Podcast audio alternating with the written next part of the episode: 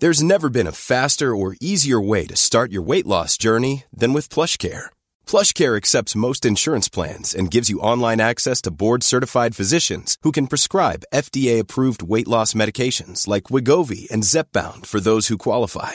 Take charge of your health and speak with a board-certified physician about a weight loss plan that's right for you. Get started today at plushcare.com slash weight loss. That's plushcare.com slash weight loss. plushcare.com slash weight loss.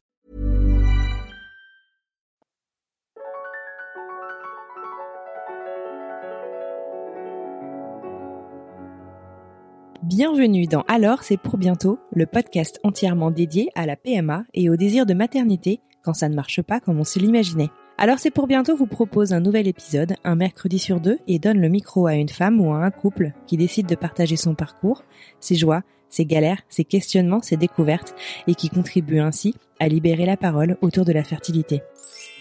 Dans ce tout premier épisode, je suis très heureuse de vous présenter Flavie. Flavie nous parle depuis le sud de la France de son combat pour devenir maman. Maman d'une petite fille partie trop tôt et entrepreneur, Flavie est tout simplement bluffante de par son positivisme à toute épreuve. Et son entreprise, Baby Hope, résume bien son état d'esprit.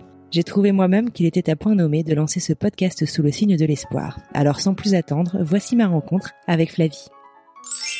Bonjour Flavie, bienvenue sur le podcast. Bonjour Anne-Fleur, enchantée, merci de m'accueillir ici. Avec grand plaisir. Alors, tu nous parles d'où aujourd'hui?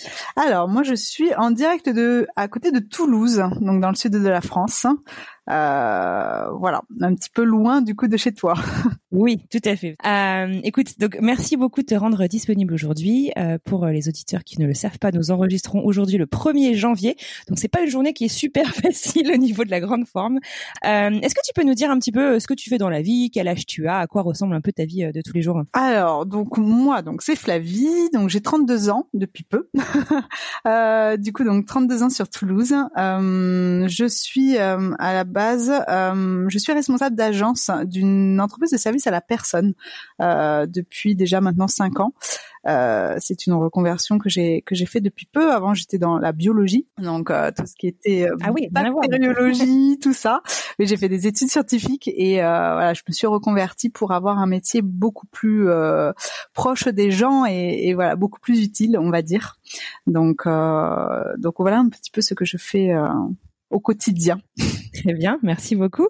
Alors, comme tu le sais, le but de ce podcast, donc, c'est de libérer euh, la parole autour de la PMA, des questions de fertilité. Euh, Est-ce que tu peux nous dire un petit peu dans quel cadre justement tu vas nous parler euh, de la PMA aujourd'hui? Alors, donc oui, au niveau PMA, en fait, donc là, moi, c'est un parcours qui est un petit peu long. Euh, J'y suis depuis, euh, on va dire, fin 2014. donc, ça va faire déjà donc cinq ans cinq ouais oui cinq bonnes années du coup on est dessus parce que euh, du coup j'ai euh, mon mari que je connais depuis euh, maintenant plus de 14 ans et qui a eu malheureusement en fait il y a un peu plus de 10 ans une leucémie donc euh, donc un cancer du sang qui a fait que euh, suite euh, bah, aux différents traitements de chimiothérapie, rayonthérapie, il est devenu stérile. donc du coup au début de son de sa maladie, heureusement les médecins ont pensé du coup à congeler congeler son sperme en paillettes. Donc on savait en fait déjà depuis depuis assez longtemps qu'on serait obligé de passer par par PMA du coup pour avoir un un enfant. D'accord, ok. Donc vous le saviez dès, dès le début. Quand est-ce que vous est venue euh, l'envie euh, d'avoir un enfant et de, et de créer une famille? Alors ça, cette envie-là, on l'avait déjà depuis, on va dire le presque le début. C'est quelque chose qu'on a qu'on parlait ouvertement dès, dès qu'on a été ensemble. On savait qu'on voulait se marier, qu'on voulait avoir des enfants. Euh, du coup, ça a été un peu la maladie euh, qui a mis tout ça en, en pause.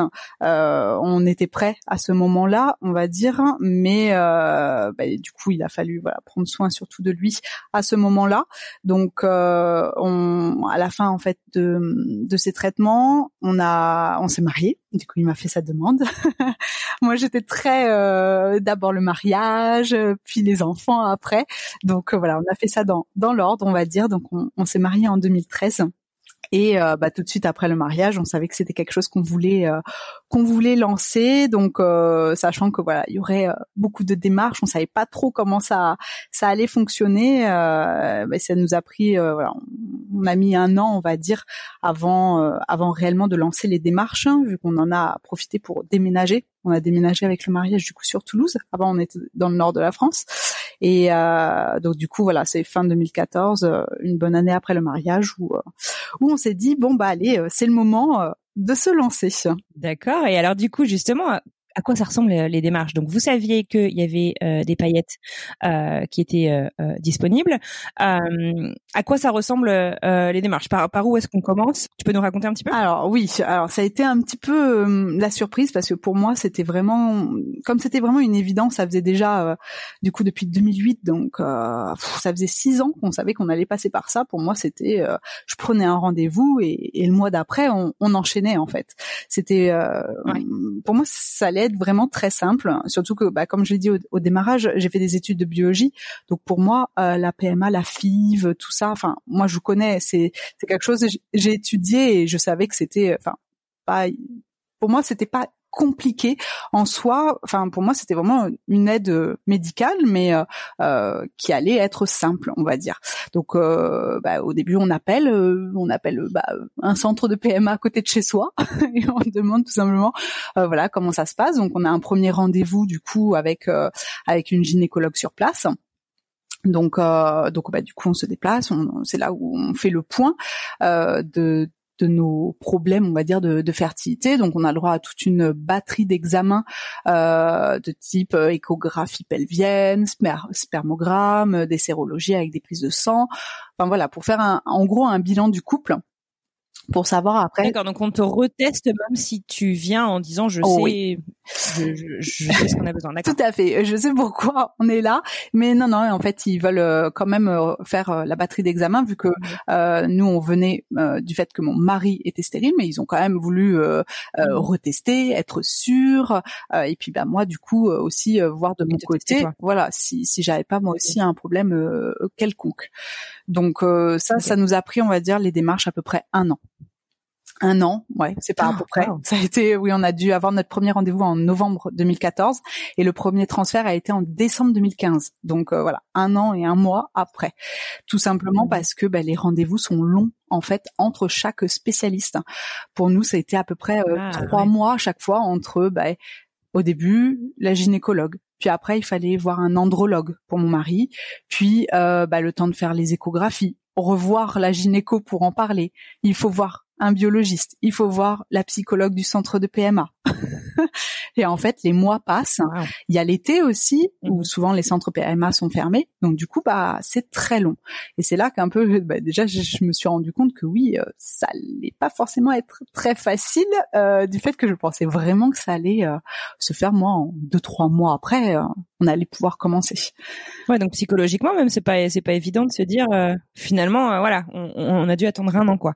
C'est pas c'est pas facile. Mais euh, c'est vrai qu'au au départ, c'est le mélange d'excitation un petit peu. On se lance, on se dit, allez, euh, on va y arriver. Enfin, ça y est, on, est on est parti. Et c'est vrai qu'en fait, les mois passent. C'est très lent entre les rendez-vous, mais on a cette adrénaline du démarrage qui fait que euh, finalement, ça ça passe quand même assez vite hein, sur cette première année parce qu'on a quand même beaucoup d'examens, tout ça.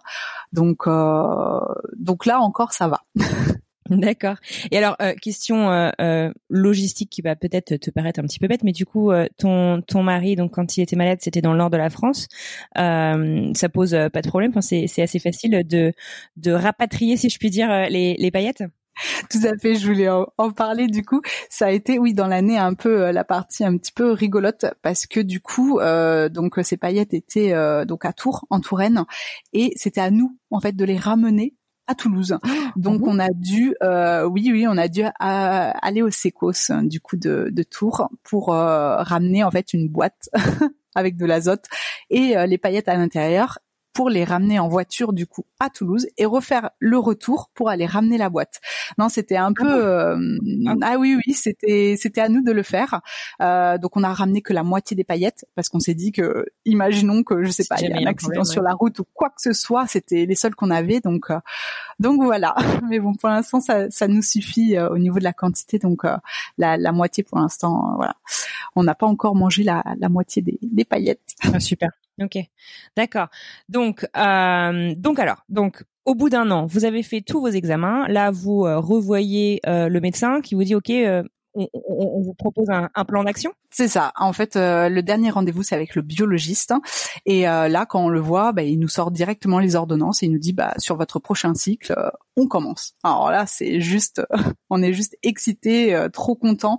On se dit enfin quoi, ça, ça, ça, y est, on se lance et dans notre tête, c'est limite le mois prochain, on est enceinte quoi. C'est, euh, euh c'est surtout en plus les médecins comme on avait, moi j'ai pas de problème, j'ai aucun problème de fertilité, donc du coup les médecins n'arrêtaient pas de nous dire, ah, mais enfin dès, dès le premier cycle, ça, ça va marcher quoi tout, le monde me disait autour, euh, il y avait rien qui faisait que ça ne pouvait pas marcher quoi. Donc c'est vrai que pour moi, j'étais persuadée que là, euh, sur la première FIV, euh, ça, voilà, j'allais tomber enceinte. Euh, on était du coup de transfert début décembre, donc j'ai dans ma tête j'étais mhm. déjà waouh c'est Noël, ça va être génial. Euh, c'est c'est parti quoi. Finalement on n'aura attendu que un an, comme un peu tous les couples en ce moment qui euh, voilà maintenant beaucoup de couples mettent quasiment un an à, à tomber enceinte quand elles ne passent pas par par PMA. Donc ça me paraissait pour l'instant voilà un parcours euh, tranquille, bien, on va dire, bien parti. D'accord.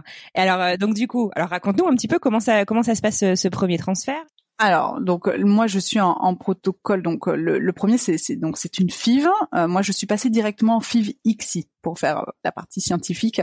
Je n'ai pas eu de d'insémination euh, avant, tout simplement parce que du coup, il n'y avait pas assez de sperme par paillette, euh, qui faisait que je ne pouvais pas avoir d'insémination. On n'allait pas, on va dire, voilà, gâcher des, des, chances. Donc, on est passé directement en FIV et en FIV XI, c'est-à-dire vraiment avec sélection des, des ovocytes et, et, des spermatozoïdes, mhm. euh, puisque en plus, ils n'étaient pas en super forme. Euh, euh, voilà, donc hmm, comment ça se passe? Donc j'ai à peu près 15 jours de, de stimulation, donc c'est-à-dire une à deux piqûres par jour. Donc moi c'était du purigon et, du cétrotide, euh, voilà une à deux piqûres par jour avec des contrôles du coup au centre au centre de PMA tous les trois jours on va dire. Tous les trois jours il faut se déplacer du coup à l'hôpital pour aller faire une échographie euh, pelvienne et euh, une prise de sang pour pour du coup contrôler les hormones, voir la taille des follicules pour pour savoir à quel moment on va ovuler en fait. Et après, donc au bout à peu près de oui, entre 10 et 15 jours de, de traitement, on a la fameuse piqûre qui nous permet de euh, de vouloir déclencher l'ovulation. Et donc pile poil euh, à peu près 32 heures après cette fameuse piqûre, il faut se rendre à l'hôpital du coup pour faire le prélèvement des euh, des ovocytes. Donc là, c'est la ponction du coup des ovocytes et là, c'est le stress, le grand stress. Tu l'as fait sous anesthésie générale ou? Alors local, euh, c'est-à-dire que j'étais encore plus en stress euh, parce que du coup on se dit quand même euh, euh la piqûre à cet endroit-là, à quoi ça va ressembler, mm. est-ce qu'on va avoir mal, enfin voilà. et puis on lit beaucoup de choses sur internet où on se dit oh là là mais je vais avoir trop trop mal.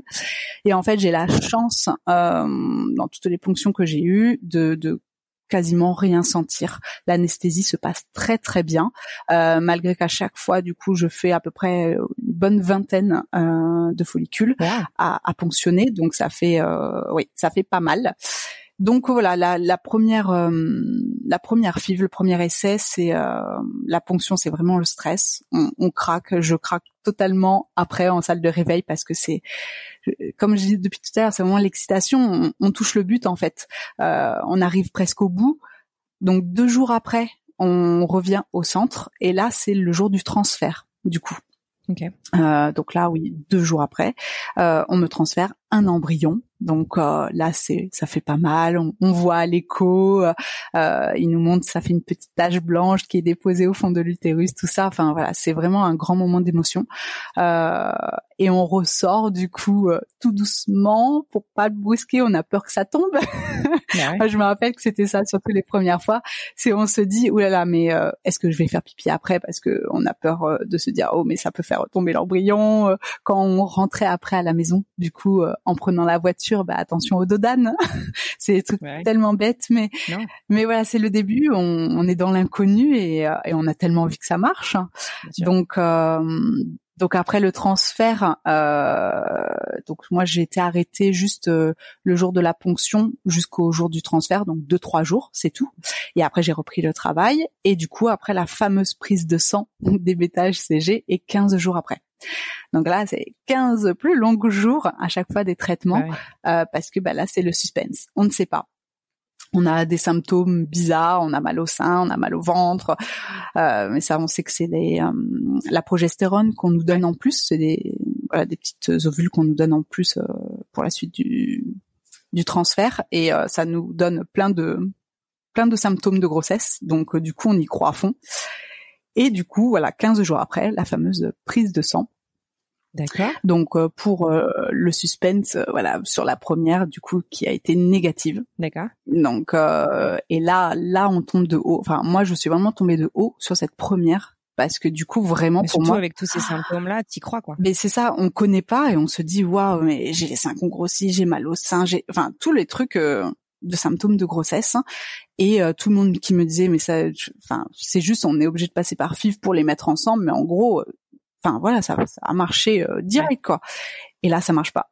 Et là, là, c'est très dur parce que là, on se dit ah oui, en fait, euh, en fait, ça va peut-être pas être si simple que ça finalement.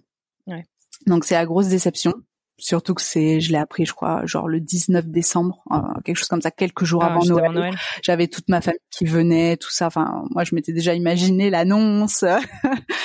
Et euh, donc ouais, c'est euh, le premier échec, c'est assez dur à encaisser parce qu'on a mis tellement d'espoir depuis un an, on va dire, où on s'est lancé dedans. Et, euh, et ouais, c'est c'est dur.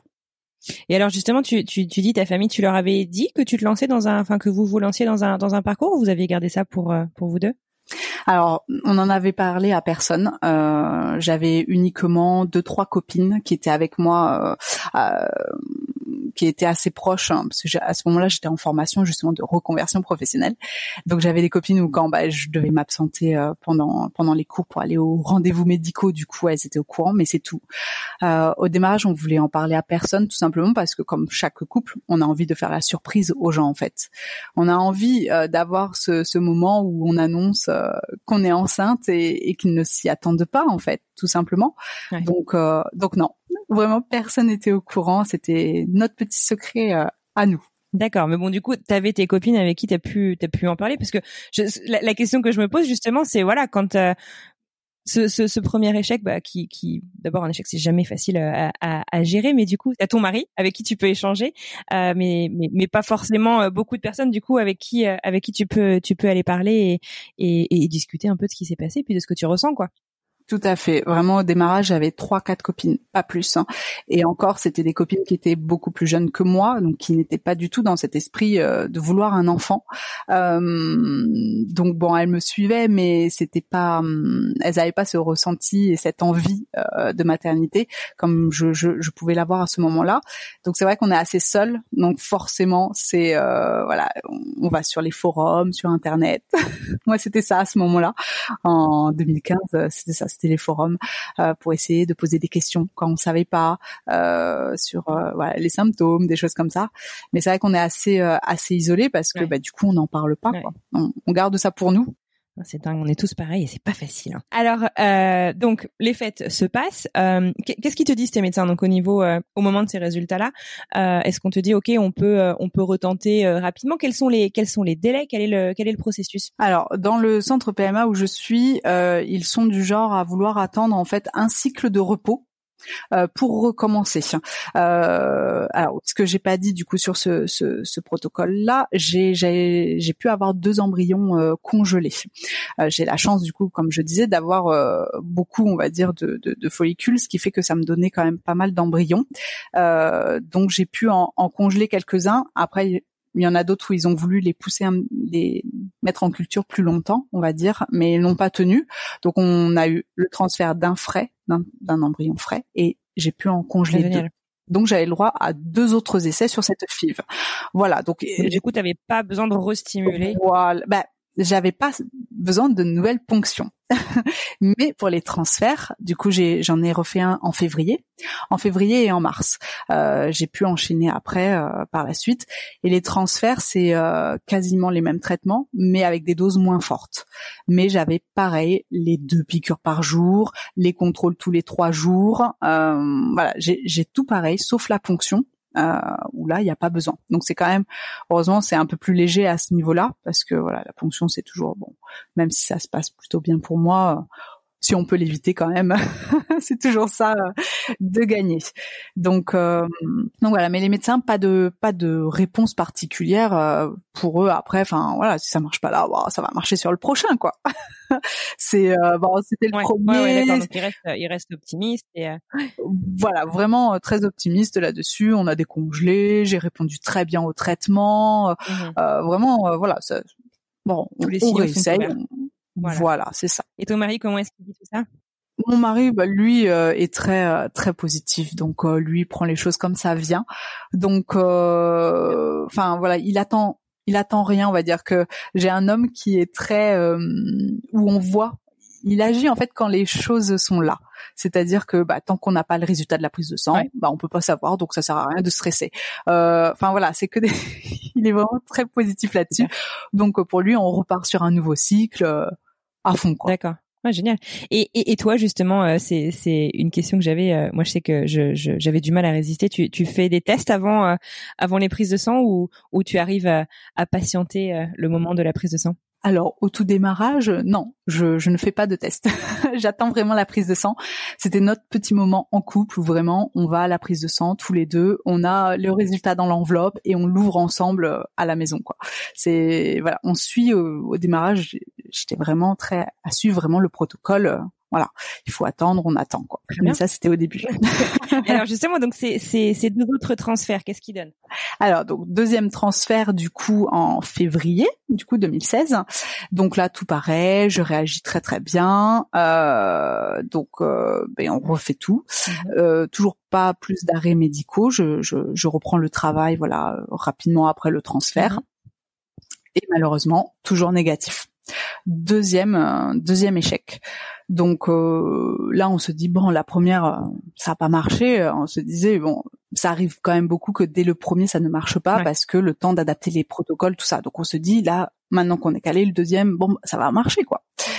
Et eh ben non, toujours pas. Et là, pas d'explication. Je réagis très bien. On me dit à chaque fois que j'ai un très bel utérus, que j'ai des très beaux embryons, mais ça ne tient pas. D'accord. Voilà. Donc là, vraiment, euh, ouais, encore une grosse déception. Donc là, je veux vraiment après enchaîner. Je là, je veux pas attendre. J'essaye. en appelant euh, le centre PMA, j'avais pas envie d'attendre encore un cycle. Mhm. Parce que j'avais, on avait des vacances qui, enfin, on, on, calcule tout évidemment. Donc après j'avais des vacances, tout ça, donc je voulais enchaîner. Ils ont accepté du coup vu que c'était un transfert d'embryon congelé, donc euh, avec un peu moins de, de traitement. Mhm. Donc on renchaîne en mars, euh, tout pareil et tout pareil, nouvel échec. Ça ne prend toujours pas. Là, on se dit mais c'est pas possible. Euh, en fait, euh, moi, on me dit à chaque fois que voilà que tout va bien, euh, que soi-disant ça va marcher rapidement parce qu'il y a rien de particulier, et finalement rien du tout quoi. Donc ouais, vraiment pas facile à, à, encaisser en fait les échecs. Le troisième, on se dit quand même, euh, un ça marche pas, deux ça marche pas, le troisième ça va marcher quoi. Ben non, Toujours pas quoi. Du coup là, vous, vous, retournez euh, voir les médecins pour, pour leur demander un petit peu de, de vous donner des explications ou euh, euh comment ça se passe? Qu'est-ce que vous faites à ce moment-là? Vous êtes accompagné Non, en fait on a on n'a pas de rendez-vous plus que ça. Euh, c'est quand on a l'échec en fait il faut appeler le centre PMA et leur dire bon bah voilà ça ça a pas marché et là on nous demande juste quand est-ce que vous voulez recommencer. Ah Voilà. Donc, euh, bah, je, je te donne la date et puis bah, on me renvoie par la poste les, les protocoles. Et puis, euh, bah, en fait, moi, j'enchaîne. En fait, j'ai qu'une envie, c'est d'enchaîner tout simplement les, les, les, traitements parce que je me dis plus plus on enchaîne et plus vite ça va marcher quoi. Mmh. Donc euh, donc bon, bah là en mars, euh, du coup on avait des vacances en avril-mai avec les ponts tout ça. Donc on a pu reprendre qu'en juin. D'accord. Du coup, on a repris en juin et là du coup on est reparti sur une nouvelle FIV entière parce que euh, je n'avais plus d'embryon congelé. Donc là, euh, pareil, on refait tout, toujours les mêmes traitements, euh, et euh, donc là, de nouveau la ponction en anesthésie locale. Donc là, déjà, on est beaucoup moins stressé parce qu'on sait que ça va bien se passer. donc donc voilà. Puis les vacances font du bien, donc ça permet de de se relancer. Donc on se relance donc pour la deuxième fibre, donc c'est le quatrième transfert. Et et là, la prise de sang, par contre, ça un tout petit taux, un taux à 8. Et là, on se dit mais c'est pas possible. Euh, on cherche partout sur internet, petit taux, est-ce que ça peut augmenter ou pas après? Mais non, en fait, enfin, c'est ça a montré qu'il y a une mini accroche, mais après, enfin voilà, ça ça ne tient pas. Donc là, bon, ça nous rebooste un peu en se disant que bon, finalement, euh, ça peut peut-être s'accrocher, mais euh, bon, il se passe quelque chose, mais bon, ça tient pas quoi. Donc, euh, donc du coup, bon, après c'est l'été. Donc là, l'été, on se laisse euh, bah, les vacances et puis de toute façon, le centre PMA ferme. Donc euh, là, on, on fait une pause. Mm-hmm. Et donc là, sur cette deuxième FIV, pareil, j'ai j'ai eu deux embryons congelés. Mais là, cette fois-ci, qu'on a mis en culture plus longtemps, parce que j'avais pu en faire un petit peu plus. Donc là, j'ai deux embryons à cinq jours. Ah.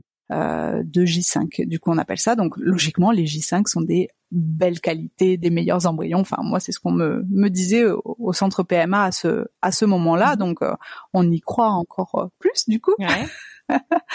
donc là, sur cette année 2016, du coup, donc là, j'ai eu donc décembre, février, mars, juin. Et donc là, du coup, on enchaîne au mois de novembre.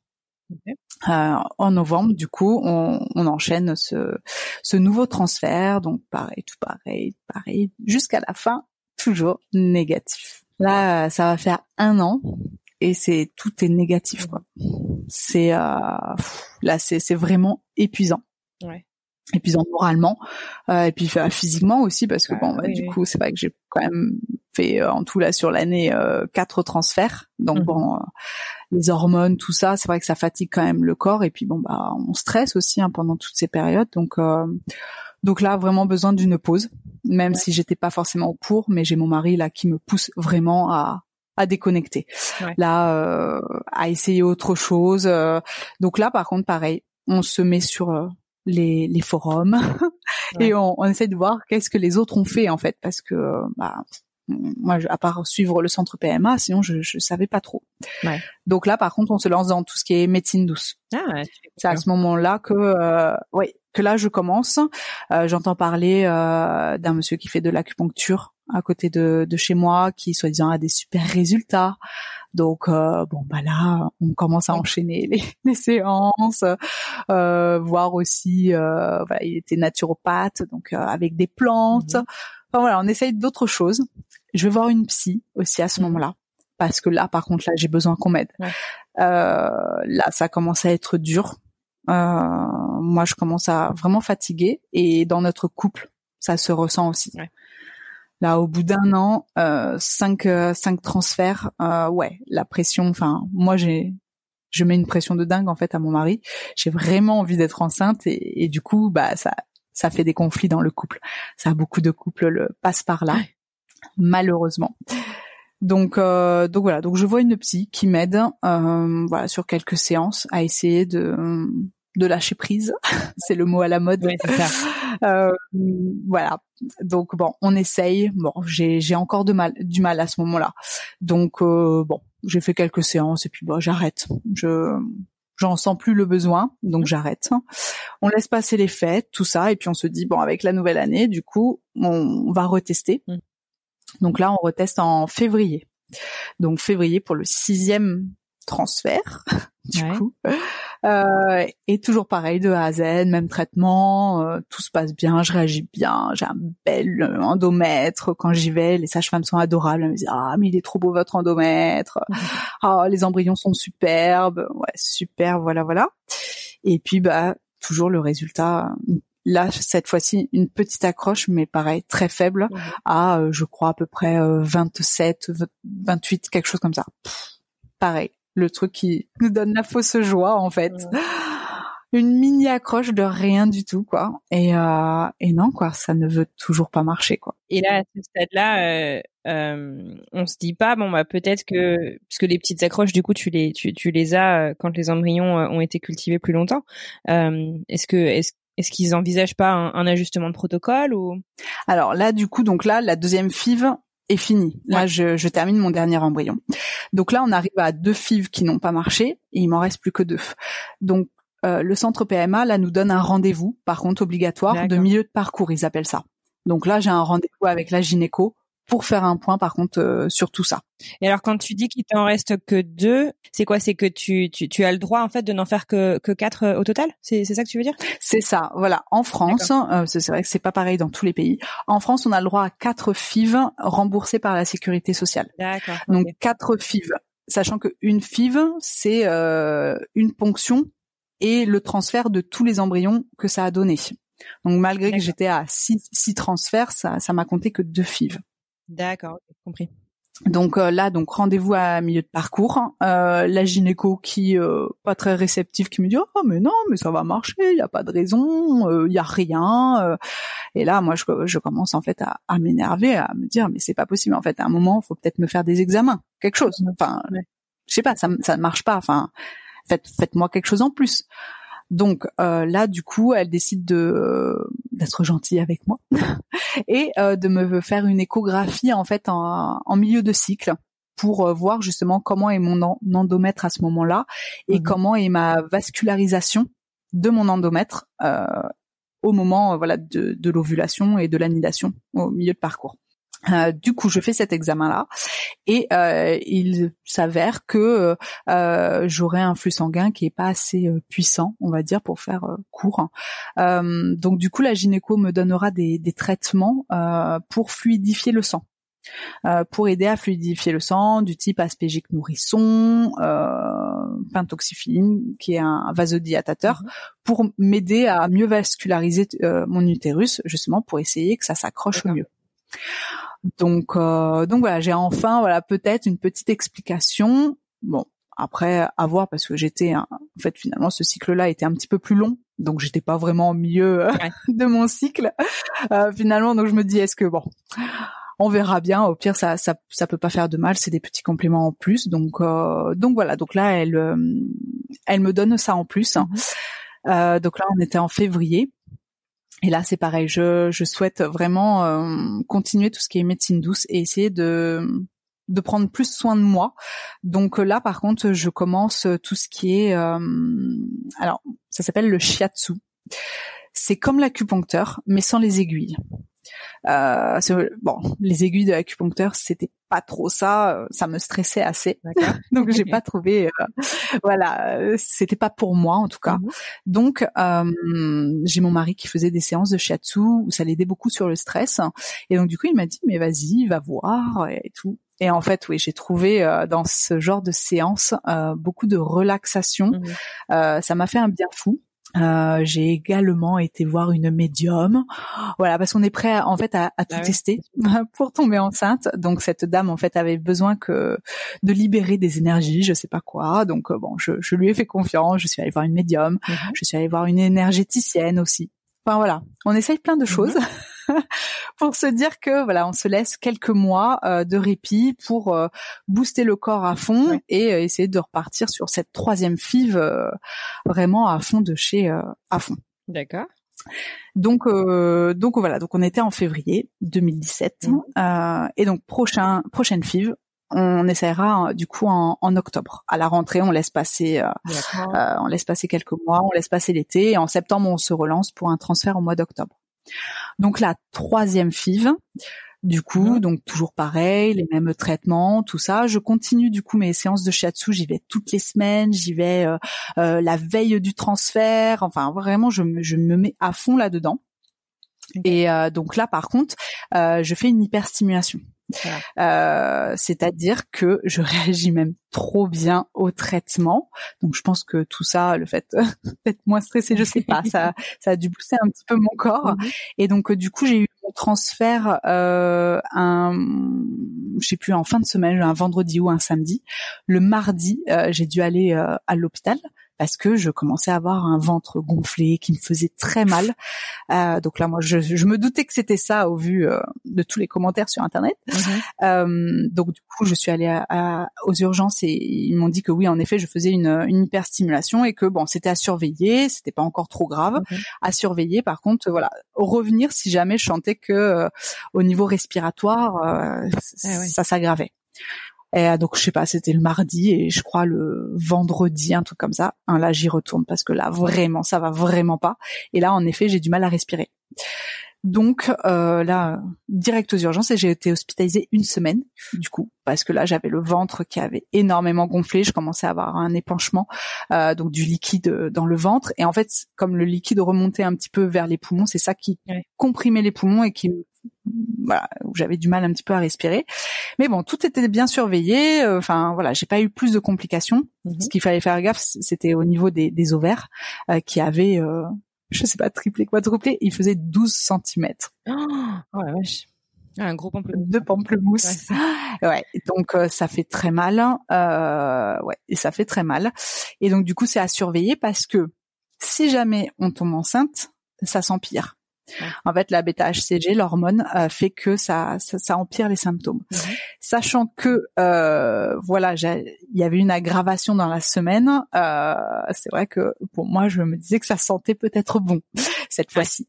Et les infirmières à l'hôpital, tout ça commençait à me dire oh oui, souvent dans ce cas-là, ça peut être positif. Donc du coup, voilà, c'était un peu la semaine très très longue pour attendre le résultat. riche en émotions, j'imagine. Eh oui, c'est ça.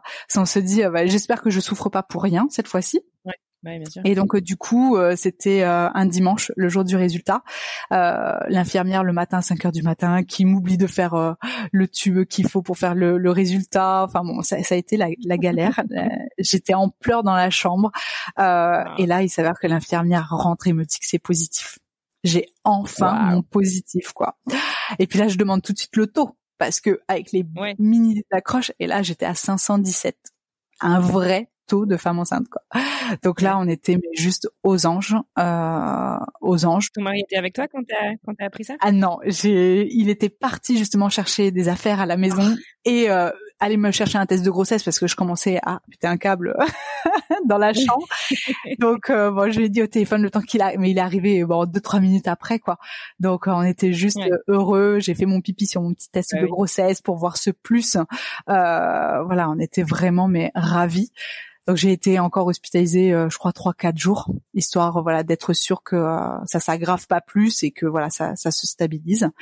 Et là voilà, au bout du septième transfert, quand même, sept longs transferts, ça a enfin marché quoi. Donc du coup, euh, ce traitement de l'endomètre, enfin la vascularisation de l'endomètre, semble peut-être avoir aidé en ce cas. Voilà, bah en tout cas c'est ce que je me dis et toutes mes séances de shiatsu euh, pour moi aussi m'ont beaucoup aidé. Euh, voilà, parce que j'ai été vraiment beaucoup plus détendue et euh, beaucoup moins stressée que les les, les essais d'avant en tout cas. Donc je suis sûre que oui tout ça a, a aidé en tout cas à ce que ça tienne enfin quoi. Et alors, du coup, alors comment euh, se passe euh, ta prise en charge? Est-ce que euh, donc tu es transféré auprès d'un obstétricien ou est-ce que c'est ton gynécologue précédent qui commence le début du suivi de la grossesse? Alors là, c'est un peu le flou total parce que du coup, euh, bah, on a été suivi en PMA depuis euh, deux trois ans euh, et là, on nous dit d'un seul coup, bon bah merci, au revoir. En fait, vous êtes enceinte, bah maintenant vous allez ailleurs quoi.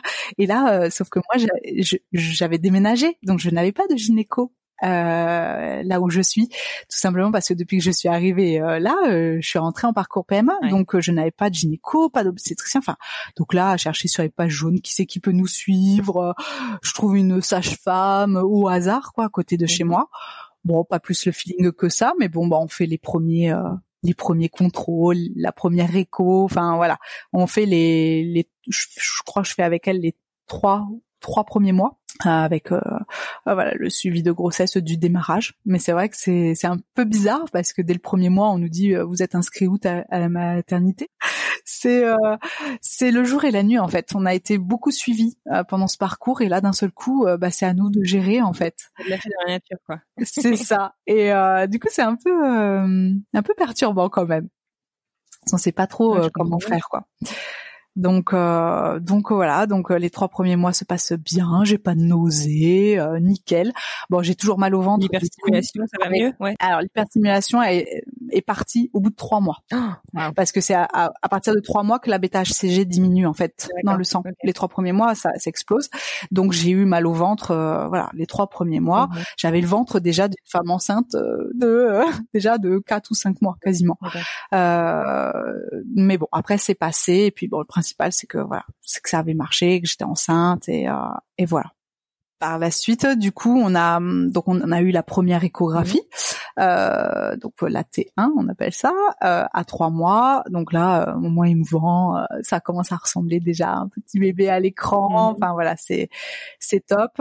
Et sauf que voilà, au moment de de, de l'échographie, la, la sage-femme bug en fait au niveau du cœur, euh, trouve euh, qu'il y a peut-être une petite anomalie, elle sait pas trop, euh, voilà, elle a un petit doute et du coup nous demande d'aller voir un, ben, un, spécialiste en fait directement à l'hôpital, un, un, cardiopédiatre qui lui pourra vraiment avoir une machine beaucoup mieux pour le mmh. cœur pour pour voir à, à ce niveau-là quoi. Donc là gros stress parce qu'on se dit mais euh, j'ai déjà galéré pour euh, pour avoir ce bébé et là euh, je peux même pas avoir euh, enfin un début tranquille quoi. Donc là ça a été ouais le stress pendant 15 jours parce que du coup les rendez-vous ne sont pas le lendemain à l'hôpital. Mmh donc voilà et là arrivé donc 15 jours après à, à, à l'hôpital pour faire la fameuse échographie. Donc là il s'avère que oui le bébé a a une, un cœur en fait entre les deux ventricules, un plus gros que l'autre. Voilà, c'est tout ce qu'on nous dit. On nous dit que bon, c'est c'est à voir en fait avec le développement du bébé, euh, de voir comment ça va se se développer. Peut-être que ça va se rattraper avec le temps. Bon voilà, on nous laisse avec bah, plein de points d'interrogation parce que de toute façon pour l'instant bébé est trop petit, donc on peut pas on peut pas trop savoir.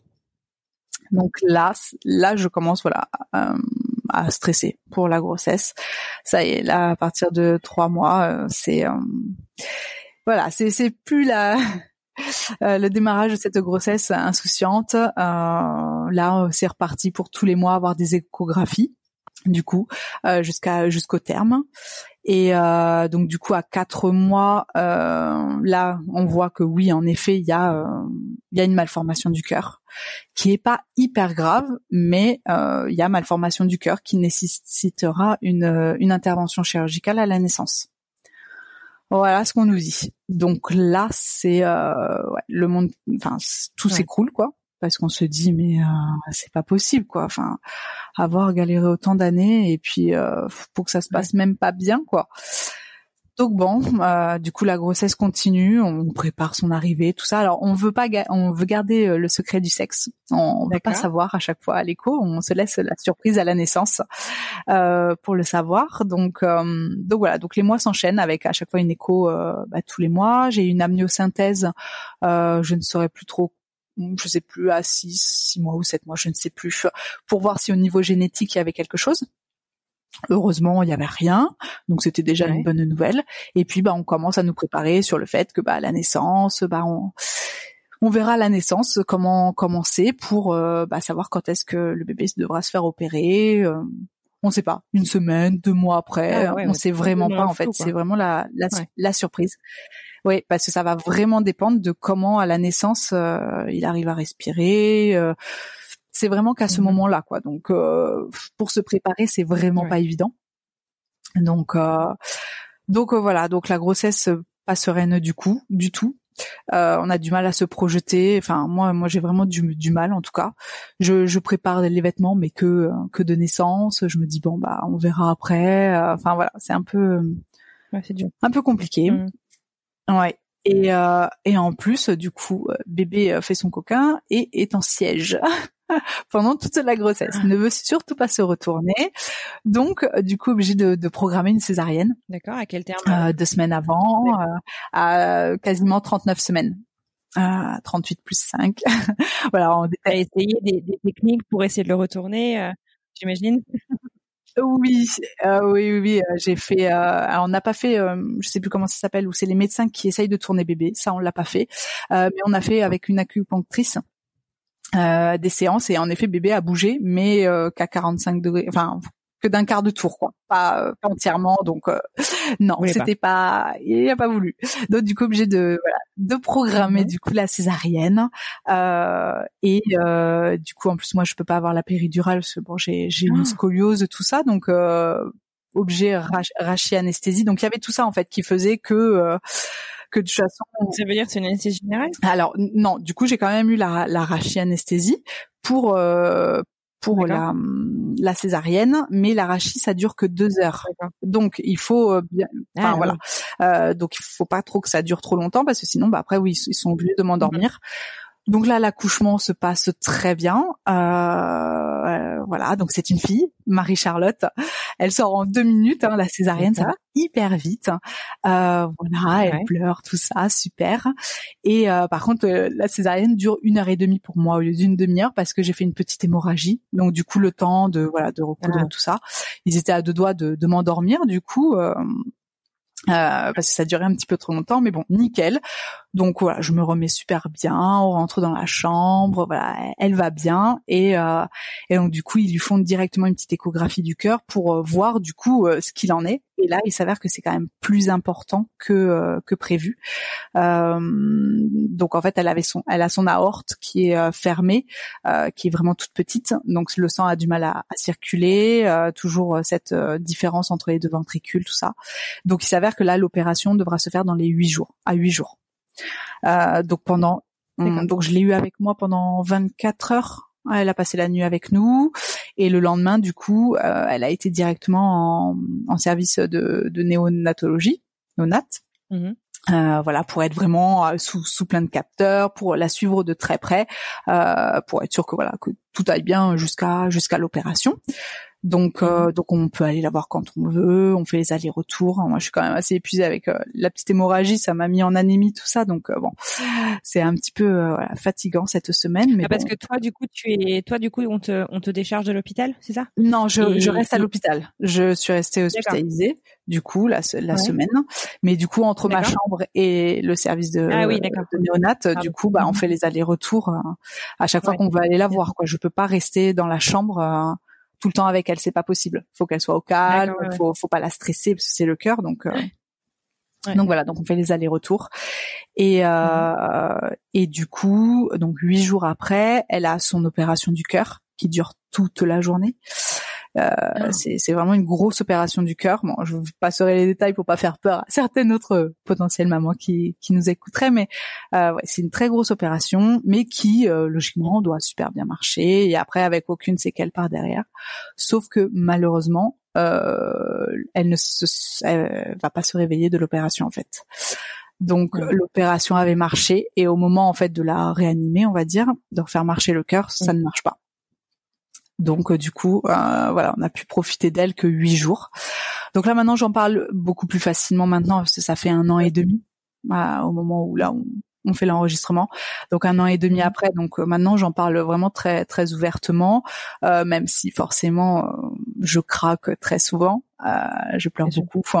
mais voilà, j'ai quand même eu la chance de de la connaître pendant huit jours. Donc voilà, on essaye de se remémorer ces moments-là. Mais voilà, mmh. cette, euh, on va dire que ce bébé FIV, voilà, sept transferts et en plus pour euh, bah, pour nous retirer notre bébé euh, à la fin, quoi. Donc ça a été très très compliqué. Donc j'ai accouché en, en juin 2018. Donc mmh là après c'est on est ailleurs dans un autre monde. Hein. C'est euh, bah oui, on sait plus trop ce qui se passe. Enfin il faut préparer l'enterrement. Euh, nous, on a choisi de, de l'enterrer au cimetière à côté de chez nous. Donc, euh, donc du coup, c'est des choses que n'a même pas imaginées, quoi. Donc, euh, donc ouais, des épreuves qui se qui se rajoutent à tout ça. Et là, c'est vraiment un, un trop plein, trop plein d'émotions. Donc, euh, donc voilà. Vous faites accompagner à ce moment-là? Alors non, non, non, on n'est pas accompagné parce que à l'hôpital, on nous dit que si on veut voir une psychologue, ils nous donneront la carte, mais bon, sur le coup, on veut voir personne en fait. On se rend. Ah c'est pas. Ça, ouais. Ils nous disent bon, si vous avez besoin, vous venez à l'hôpital. Enfin voilà, il y, a, quelqu'un qui peut s'occuper de vous, mais bon, voilà, sans plus quoi. Euh, et puis, enfin, elle est décédée le lendemain, je rentrais chez moi. Hein. de toute façon, je voulais partir quoi. Enfin, ça sert à rien de rester quoi. Après, voilà. Et euh, et non, enfin, on veut voir personne, on s'enferme en fait sur nous-mêmes. Donc, euh, de toute façon, même prendre une psy, nous, euh, c'est trop tôt au démarrage, c'est beaucoup trop tôt. Donc, euh, donc bon, même si on a voilà les amis, la famille qui sont là, mais bon, même eux, ils sont démunis, ils savent pas, savent pas comment réagir à tout ça. Donc, euh, donc ouais, c'est très compliqué cette euh, cette fin d'année 2018 a été euh, voilà, vraiment très très compliqué. Et euh, et du coup, tout de suite après, malheureux, enfin malheureusement, un mois après, j'avais déjà envie de refaire un enfant. C'est on se projette en fait, on essaye de se projeter dans dans l'avenir Bien sûr. Voilà, on a on a envie de reporter la vie quoi. C'est euh, on peut pas s'arrêter comme ça sur euh, sur un, un, décès quoi. Et euh, donc un mois après, je voulais déjà essayer. Enfin, je repensais déjà à refaire un, un enfant, sauf que j'ai une césarienne et donc du coup obligé d'attendre un an. Et là, et là, ah. c'est pas possible. Un an, sauf que c'est un an obligatoire en fait. C'est-à-dire que les médecins dans tous les cas, ils voudront pas me faire la fibre. C'est pas comme si je pouvais essayer naturellement en fait. Il y a, il y a certaines, euh, on, on, s'appelle des mamanges, hein, les, les mamans qui, euh, qui perdent des enfants. Euh, et mhm. euh, je discute avec beaucoup de, de mamans. Là, je découvre Instagram. je, je me mets à la mode et je j'arrête les forums et je me mets sur Instagram. Et là, je découvre beaucoup de, de mamans, du coup, qui me soutiennent beaucoup, qui, qui ont connu la même chose que moi. Et euh, là, par mhm. contre, c'est presque mieux qu'une psy à ce moment-là, vraiment. Ouais j'ai une communauté qui ah oui, finalement beaucoup de soutien. Mmh. Qui euh, vraiment qui savent répondre aux questions, qui sont là euh, à chaque instant. Dès qu'on va pas bien, il y a toujours quelqu'un qui est là pour euh, nous remonter le moral. Et puis des personnes qui comprennent notre parcours, hein. euh, parce que bon, la famille, euh, oui, forcément, ils ressentent notre détresse, mais ils ne savent pas comment réagir. Alors que là, les personnes ont les bons mots. Et donc là, je rencontre aussi des, des pémettes, des fivettes, donc des filles qui sont en PMA, en FIV. Et là, je découvre en fait un monde de femmes qui euh, bah, qui, qui vivent la même chose que moi, plus ou moins, euh, entre la PMA et la perte d'un enfant. Et là, c'est un vrai, vrai soutien. Donc, euh, donc je suis beaucoup sur les réseaux à ce moment-là. Euh, vraiment depuis, euh, oui, depuis l'été, l'été 2018, quoi. En tout cas, pour attendre ce un an avant de pouvoir euh, recommencer, du coup. Donc, on aurait dû attendre logiquement jusqu'en juin 2019. Sauf que moi, un peu, un peu pressé, du coup, euh, j'arrive à ce qu'on soit de nouveau en route en avril on, peut se relancer en avril du coup 2019. Bon, on est à 10 mois, on n'est pas à deux mois près. voilà, là, du coup, on voit pas euh, de, de, de, problème, surtout que le temps de faire le transfert, tout ça, bon, voilà, c'est vite passé un mois. Donc, euh, donc on retente du coup en, en avril 2019 et euh, il nous restait trois embryons congelés de Marie-Charlotte. D'accord, donc tu recommenceras de, oui pas de ponction, voilà, on redémarre tranquillement, on va dire. Euh, on sait qu'on a des embryons congelés, tout ça, donc euh, donc on, on, repart là-dedans. Toujours les mêmes euh, traitements que à l'époque, donc toujours les deux piqûres, les contrôles tous les deux trois jours, tout ça. Là, je me dis, je fais comme la dernière fois, les mêmes traitements en plus. Je refais le shiatsu, tout ça, tout tout tout. Hein. Je me dis, ça va marcher du premier coup là, c'est obligé quoi. Et là, ça marche pas. Et là, ça marche pas. Là, je me dis mais non. Mais en fait, je croyais avoir trouvé le traitement miracle, mais en fait, pas du tout quoi. Enfin, c'est, je sais pas. C'est on peut pas tout contrôler. Ouais, malheureusement, on peut pas contrôler. Alors, beaucoup me diront que psychologiquement, j'étais peut-être pas prête. Enfin, bon, il y a toujours, on, on, essaye toujours de trouver des excuses. Obligé ce qui s'est passé. Voilà, c'est ça. Mais j'avais, j'avais remis le paquet, la même chose que quand ça avait marché, quoi. Et là, ça marche pas. Et là, franchement, là, c'est dur.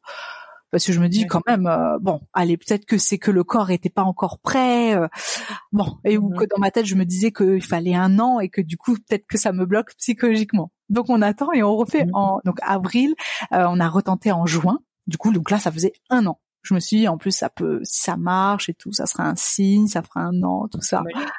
Enfin voilà, ça serait, ça serait magnifique, quoi. Et là, ça marche pas. Et là, j'ai eu des, des symptômes en plus d'hyperstimulation. J'ai cru. Oh, je me suis dit, oh là là, ça y est, j'ai le ventre qui grossit et tout. Je fais, oh là là, ça y est, c'est bon, quoi. Et là, non.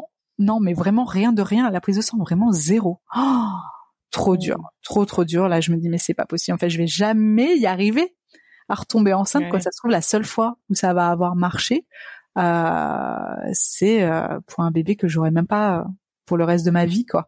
Donc euh, ouais, très dur. Là là j'ai senti le moral qui a complètement chuté. Euh, là à partir de cet été 2018 là euh, 2019 pardon.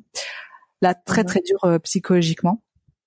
Donc donc bon, j'ai j'ai essayé de refaire voilà des séances de shiatsu pour me redétendre. bon, tu fais une pause du coup à ce moment-là Bah je fais une pause parce que c'est l'été parce que c'est l'été ah oui, vrai. et voilà obligé pas le choix. Et mmh. là, en fait, j'ai envie de, j'ai envie de pousser les examens. En fait, je me dis mais c'est pas possible. En fait, j'en suis déjà à mon neuvième transfert. À un moment donné, euh, il faut, il faut qu'on me trouve quelque chose, quoi. C'est, c'est, il y a bien, il y a bien une raison que ça ne marche pas.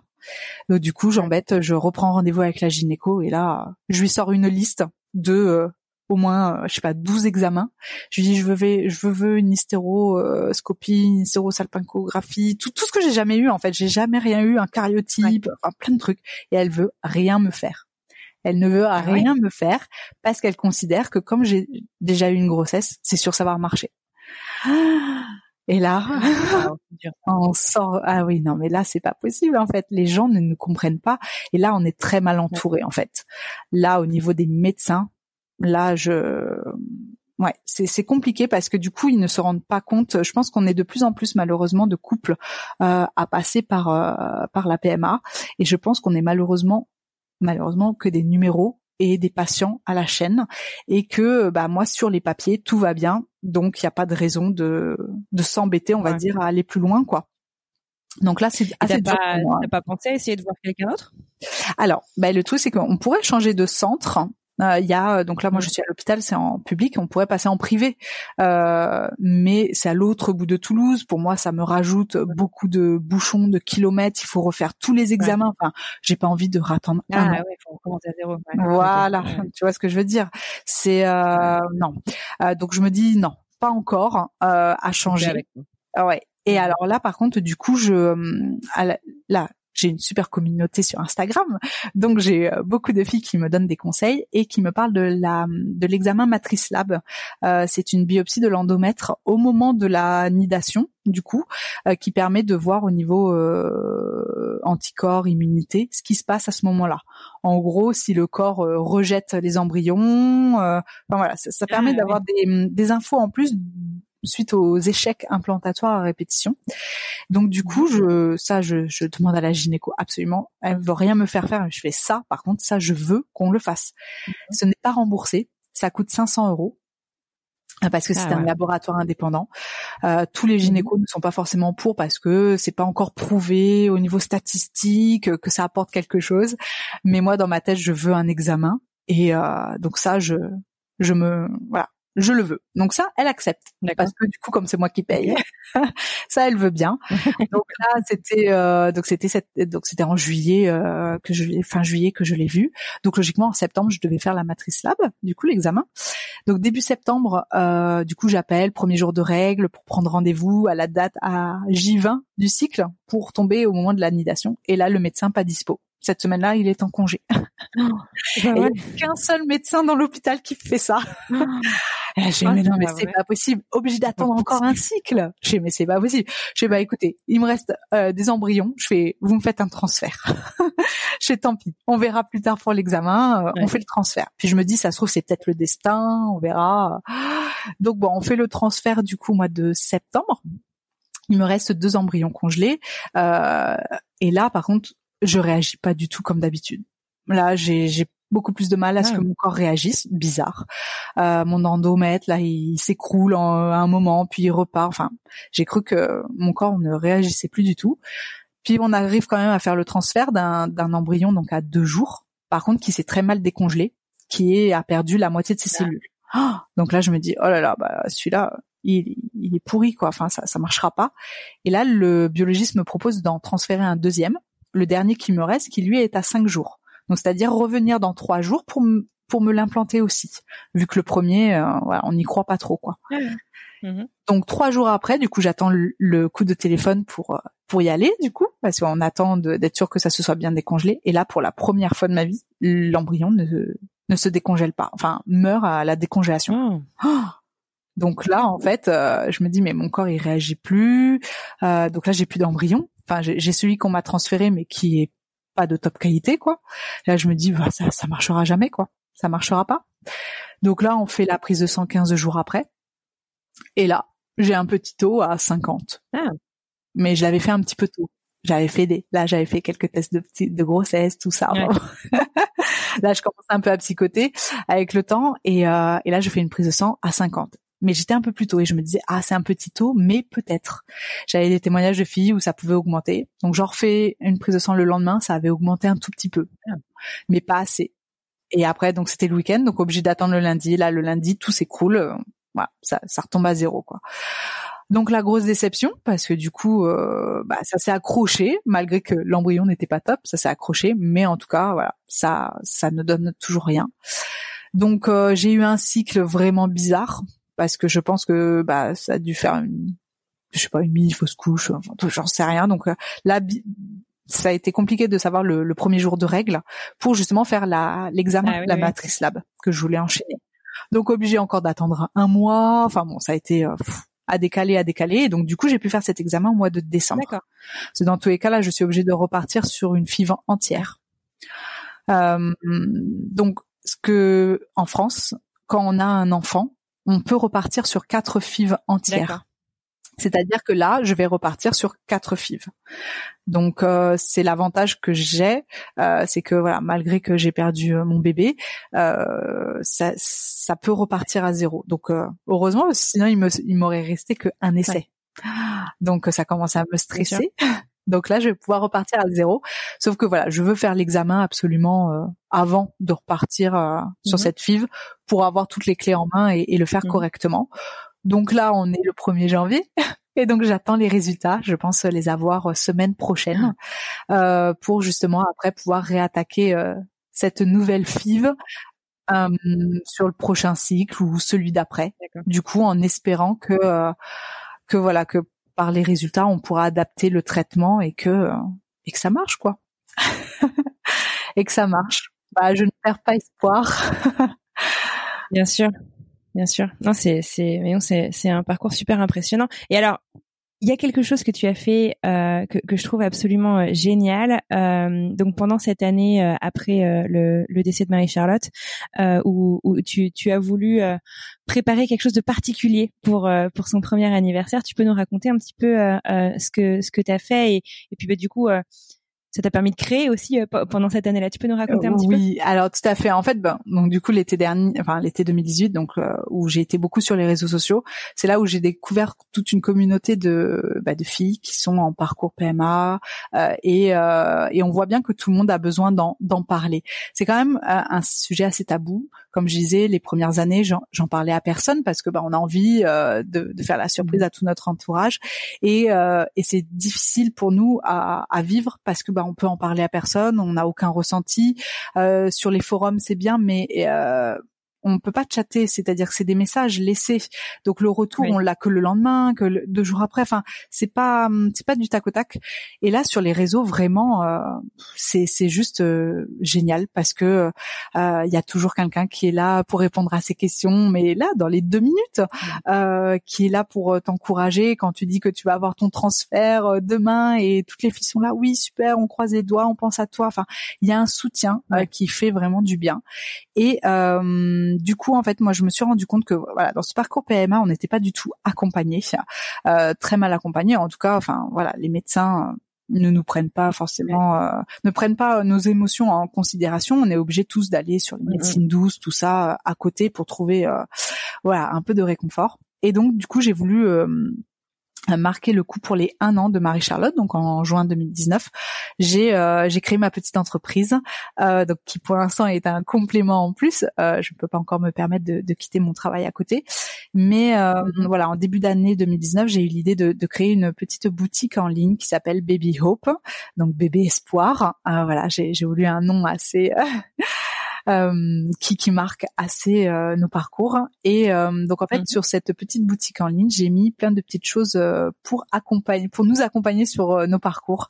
C'est-à-dire que tout est fait pour les femmes enceintes tout est fait pour les nourrissons, les bébés, mais rien n'est fait pour toutes les femmes qui essayent d'avoir un enfant, alors que quand même, c'est nous qui avons quand même beaucoup besoin de soutien. Donc j'ai voulu voilà, créer un endroit déjà. Et puis il y en a, il y en a beaucoup en plus. Mais oui, et puis bah, toutes celles qui sont devenues euh, enceintes, enfin, forcément, elles ont essayé de tomber, enfin, elles ont essayé avant. Donc après, toutes n'ont pas eu des difficultés, mais quand même de plus en mmh, plus de nos jours, euh, voilà, on, met quand même plusieurs mois avant de tomber enceinte. Donc voilà, donc déjà c'est une communauté que j'ai voulu créer euh, sur Instagram. Voilà, poser des questions. Euh, euh quand quelqu'un a une question, bah, je la reposte moi. Comme ça, il y a toujours des, des réponses à apporter. Euh, voilà, j'essaye d'apporter. Je, je souris beaucoup. C'est ce que les gens me disent énormément. Et donc du coup, ma bonne humeur et mon optimisme ont l'air de plaire. Donc du coup, voilà, j'ai voulu essayer d'apporter un peu de, de joie mois dans ces parcours qui sont assez difficiles à tout le monde. Euh, malheureusement, j'ai une expérience qui fait que euh, bah, je peux répondre à, à quelques questions. J'ai voilà, euh, j'ai un recul là-dessus qui fait que bah, si je peux essayer de donner des conseils euh, de choses euh, bah, que à l'époque euh, je n'ai pas fait et que je m'en suis rendu compte trop tard et que je peux faire gagner quelques mois, quelques années à certaines personnes, bah voilà, j'essaye. Et donc sur la petite boutique, du coup, on y trouve des petites trousses isothermes, par exemple, pour transporter ses piqûres c'est-à-dire que quand on est en parcours PMA, les piqûres, il y en a certaines qui doivent être gardées au frais. au frigo. Donc du coup, bah, pendant 15 jours, bah, on sort pas de chez soi parce que le soir, on va pas chez nos amis parce qu'on se dit, bah non, j'ai ma piqûre à 21 heures à faire. Donc en fait, pour essayer un petit peu de, voilà, de, de positiver et de, oui, c'est tout ce qui est positive attitude, bien-être. Euh, voilà, il y a des bouillottes pour se faire du bien euh, pendant les, les règles douloureuses. Il y a des brassées de fertilité sur la lithothérapie pour essayer de voilà de, de trouver des choses qui euh, qui vont pouvoir nous booster quoi. Donc mmh donc voilà, donc là ça fait six mois que la petite boutique est créé. Euh, J'en suis ravie. Euh, voilà, tout, tout, le monde a l'air d'adorer. Et donc là, du coup, mon mhm. prochain projet pour 2020, qui va sortir là en février, il me reste un mois pour le lancer. Je, je suis en train de créer des Hop Box, donc des, des box de l'espoir. En fait, c'est des box par abonnement. Euh, on en trouve beaucoup des box de grossesse là où tous les mois pendant euh, sa grossesse on reçoit des produits de beauté, des, des produits pour futurs bébés. Et ben du coup, je me suis dit ben, pourquoi nous aussi on pourrait pas se faire plaisir à tous les mois recevoir euh, des petites choses pour se faire plaisir et, et continuer à, à, garder espoir dans ce parcours. Donc euh, donc voilà, donc dans la box, il y aura un produit bien-être, un produit pour la fertilité et un produit de positive attitude, vraiment pour pour se booster. Et euh, et du coup je travaille en collaboration avec euh, avec Anna qui est euh, sophrologue et euh, naturopathe et euh, et Kalian qui fait du yoga de la fertilité qui vont justement aussi créer des des vidéos en ligne des des podcasts hein, pour justement apporter aussi ce qu'on appelle la médecine douce mais un, un recul en fait aussi sur ces parcours pour apprendre à prendre soin de soi à positiver, à déstresser. Euh, voilà, donc c'est vraiment tout un projet qui, euh, qui est en train de se lancer et qui va sortir là au mois de, de, de février. C'est mon c'est mon bébé à moi du coup, celui où je peux tout maîtriser en fait. Ouais, c'est ça. Mais c'est génial. Franchement, félicitations. C'est une super idée. Euh, et justement, là, tu as lancé euh, une campagne de financement participatif pour le lancement de ces box, c'est ça? C'est ça, tout à fait, pour que justement, euh, bah, ça soit les précommandes, pour que les filles puissent euh, les précommander et euh, pour justement aussi m'aider à, à, à ce que ça soit, comment dire, vu, que ça puisse faire de la publicité et en parler aussi, parce que je veux que la PMA soit moins tabou. Je veux que que euh, que ces femmes qui sont dans l'ombre euh, et qui pleurent le soir parce qu'elles n'arrivent pas à tomber enceinte puissent réussir à trouver dans un article, dans un journal ou quelque chose euh, quelque chose qui puisse voilà leur rendre un peu d'espoir et, et, et, leur rendre le sourire mmh. au quotidien. Euh, donc voilà, cette campagne permet aussi de bah, de rendre plus professionnel ce projet parce que tout simplement ça demande des moyens en communication, faut refaire le site internet, faut créer les box, tout ça. Donc euh, ça me permet de travailler avec voilà des professionnels à côté pour euh, sortir quelque chose de pro quoi. C'est euh, voilà, je veux vraiment que ça soit jusqu'à quand pour contribuer? Et eh bien jusqu'au 31 janvier du coup. Voilà, jusqu'au 31 janvier, pour que du coup vous puissiez recevoir la, la première box début février. Après, c'est soit de la précommande, soit c'est juste un don, on va dire, pour euh, pour le projet. Euh, à partir de 1 euro, vous pouvez mettre 1 euro dans la cagnotte.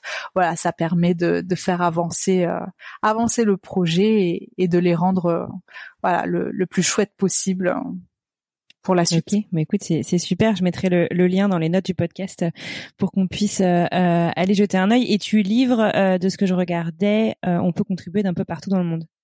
Oui, oui, oui, tout à fait. C'est euh, voilà, de toute façon, c'est c'est payable en, carte bleue, donc après euh, n'importe qui peut y avoir accès. Et après la livraison, euh, j'en ai pour l'instant, j'ai eu des commandes en Écosse, euh, j'en ai eu en Belgique, en Suisse. Voilà, par rapport à la France, c'est bon, c'est le plus près, mais l'île de la Réunion. Enfin voilà, ça, il y a, des Françaises d'un peu partout. Donc mhm. donc oui, je livre avec plaisir. Et après, on adapte voilà juste les frais de port en, en fonction de là où, où est la personne, quoi. Mais oui, je veux que ça soit ouvert au plus de monde possible. Écoute, euh, c'est génial. Je te, je te félicite. Merci pour tout ça. En tout cas, euh, Flavie, merci de, de partager et merci euh, de nous aider en fait à, à, rompre un peu tous ces tabous sur tous les sujets qu'on a abordés aujourd'hui. je sais que tu as énormément du coup d'expérience, que tu as aussi pu échanger beaucoup avec la communauté en ligne, entre autres choses. Est-ce que tu aurais des conseils à partager avec les auditeurs et les auditrices qui passent par là, eux aussi? Alors, je voudrais juste rajouter justement à toutes celles qui écouteront euh, ce podcast que euh, de toujours garder espoir, de ne pas baisser les bras. C'est c'est dur à dire hein, parce que quand on enchaîne les échecs, c'est vraiment très dur. Euh, mais voilà, que ça soit par la PMA ou par l'adoption ou par quoi autre solution pour que vous puissiez avoir accès à cette maternité, il faut se battre jusqu'au bout. Les médecins, voilà, prenez rendez-vous, demandez des examens, enfin ne lâchez rien. Euh, Il faut il faut se battre vraiment. Euh, il faut que vous soyez active dans ce projet de bébé. Ça nous enlève déjà beaucoup de choses. Euh, de, le fait de pas pouvoir concevoir naturellement, hein, on peut pas juste voilà, enfin pour comme les personnes par exemple comme moi où il y a vraiment une, une infertilité, euh, on peut pas faire de, de bébé naturellement. Donc tout est mmh médicalisé donc il faut vraiment que bah, quand vous soyez en parcours, voilà, vous, soyez active, euh, ne vous laissez pas faire, on va dire, ne subissez pas la chose. Voilà, soyez active dans votre dans vos essais et prenez du temps pour vous. Euh, faites pas comme moi depuis des années à, vouloir enchaîner, enchaîner et, à un moment donné, on, on tient pas, on tient pas, euh, on s'épuise, euh, que ce soit physiquement ou moralement. Et il y a besoin de, de, de coupures, euh, de moments en couple aussi c'est ça souvent aussi euh, on s'oublie dans le couple donc euh, voilà.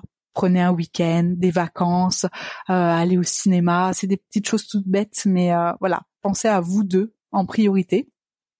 Et et voilà gardez espoir en tout cas sur cette année 2020 et et je vous souhaite que voilà qu'en 2020 votre ventre soit tout plein.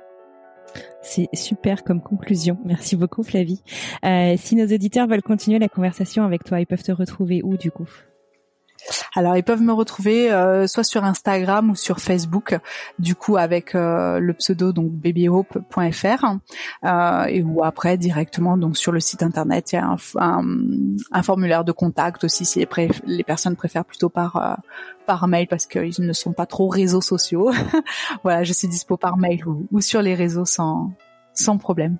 Super. Mais écoute, un grand, grand merci, Flavie. Euh, on te souhaite euh, tout le meilleur pour votre euh, votre parcours. On est au tout début de 2020. On a toute une année à écrire et, et je te souhaite sincèrement à toi et ton mari de pouvoir continuer la création de votre famille. Merci beaucoup, Flavie. Merci à toi. Au revoir. Et voilà, c'est la fin de ce tout premier épisode de Alors c'est pour bientôt le podcast.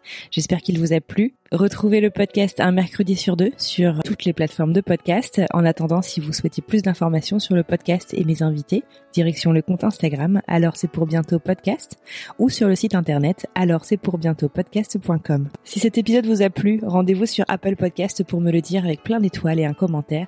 C'est le meilleur moyen de m'aider et de permettre au podcast de trouver d'autres auditeurs que le podcast pourrait intéresser. Si vous souhaitez témoigner, n'hésitez pas à m'écrire directement sur Instagram. En attendant, je vous souhaite une très belle semaine et je vous dis à mercredi.